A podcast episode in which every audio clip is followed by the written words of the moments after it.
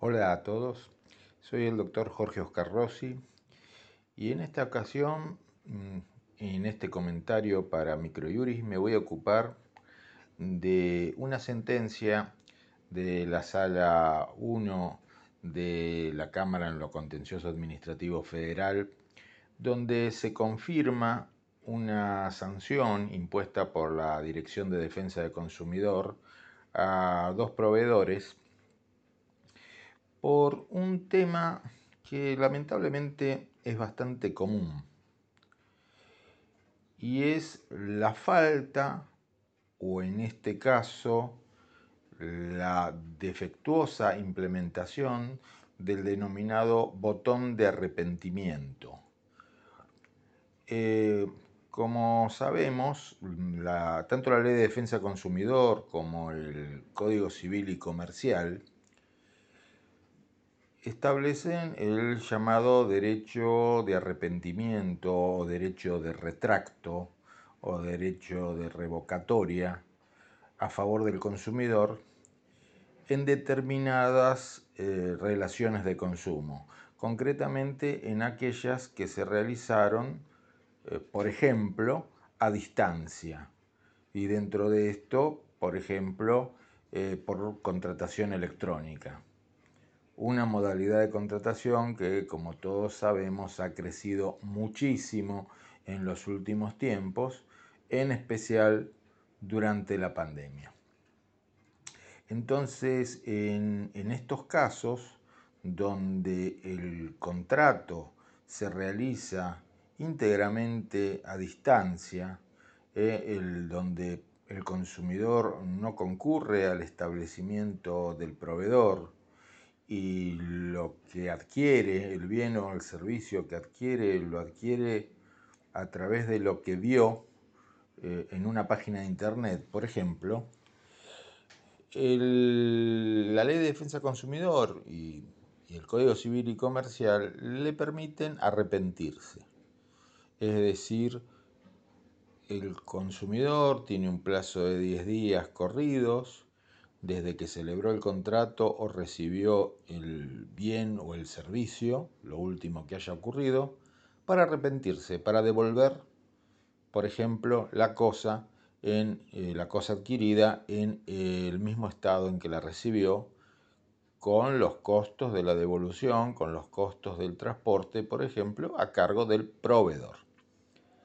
y no tiene que dar ningún tipo de explicación. Este derecho de arrepentimiento o de retracto, como se lo quiera llamar, es sin causa. Es simplemente que para este tipo de compraventas, donde, insistimos, el consumidor no pudo ver en vivo y en directo esa heladera o esa licuadora o ese bien que haya adquirido, eh, se le da un plazo para eh, reflexionar una vez que recibió el, producto. Un plazo donde puede, eh, por ejemplo, darse cuenta que el tamaño de esa heladera no era el conveniente para el departamento que tenía, o el sartén que compró era demasiado chica y en la foto parecía más grande, etc. O simplemente decidir que había sido una compra impulsiva y que no necesitaba ese bien. Por eso tiene 10 días corridos para arrepentirse. Y la resolución 424 del 2020 de la Secretaría de Comercio Interior estableció que los proveedores que comercializan bienes y servicios a través de páginas o aplicaciones web tienen que tener publicado un link denominado botón de arrepentimiento. Y mediante ese link el consumidor puede solicitar la revocación, ¿eh? el retracto. Y ese link o ese botón de arrepentimiento tiene que ser eh, de acceso fácil, de acceso directo y desde la página de inicio del sitio de internet del proveedor y tiene que ocupar un lugar destacado. O sea, la idea es que así como los eh, proveedores, eh, para decirlo en un lenguaje poco académico, se la ponen fácil al consumidor a la hora de adquirir los productos, también eh, sea fácil arrepentirse y no haya que completar multitud de trámites o andar buscando este, por todo el sitio de internet cuál es el mecanismo para poder arrepentirse o directamente tener que llamar o ni hablar, tener que ir al establecimiento del eh, proveedor. Entonces, esta resolución 424 del 2020, que no por casualidad salió en el 2020, sino con el auge del comercio electrónico por la cuarentena, por la pandemia,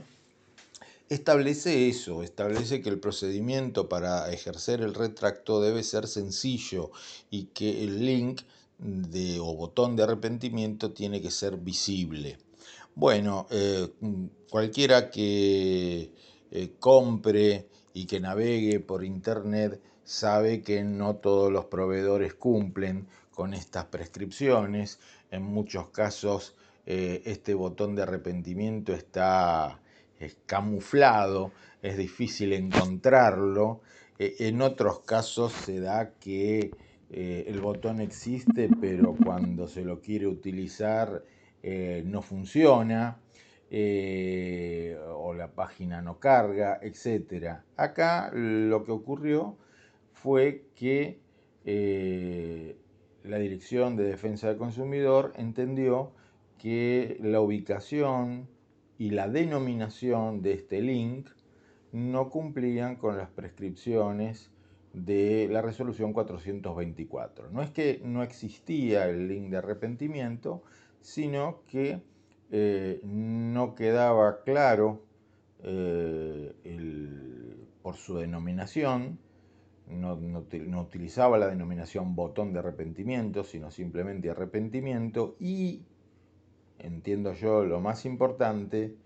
el procedimiento para revocar no era un procedimiento eh, directo, sino que requería ir pasando por varias pantallas donde se le pedía una serie de información, eh, en algunos casos innecesarias, por ejemplo, el motivo del arrepentimiento. Dijimos hace un ratito que el arrepentimiento es sin causa, no tiene por qué dar ningún motivo para arrepentirse. Y como les digo, luego de navegar varias pantallas que se iban abriendo, recién podía completar el formulario. Eh, por esa razón, y en vista también de los antecedentes de las dos empresas eh, infractoras, eh, que ya tenían registradas infracciones ante la Dirección Nacional de Defensa del Consumidor, la dirección les impuso una multa de 2 millones de pesos a cada una. Y la sala primera de la Cámara en lo contencioso administrativo federal confirmó esas sanciones por entender que efectivamente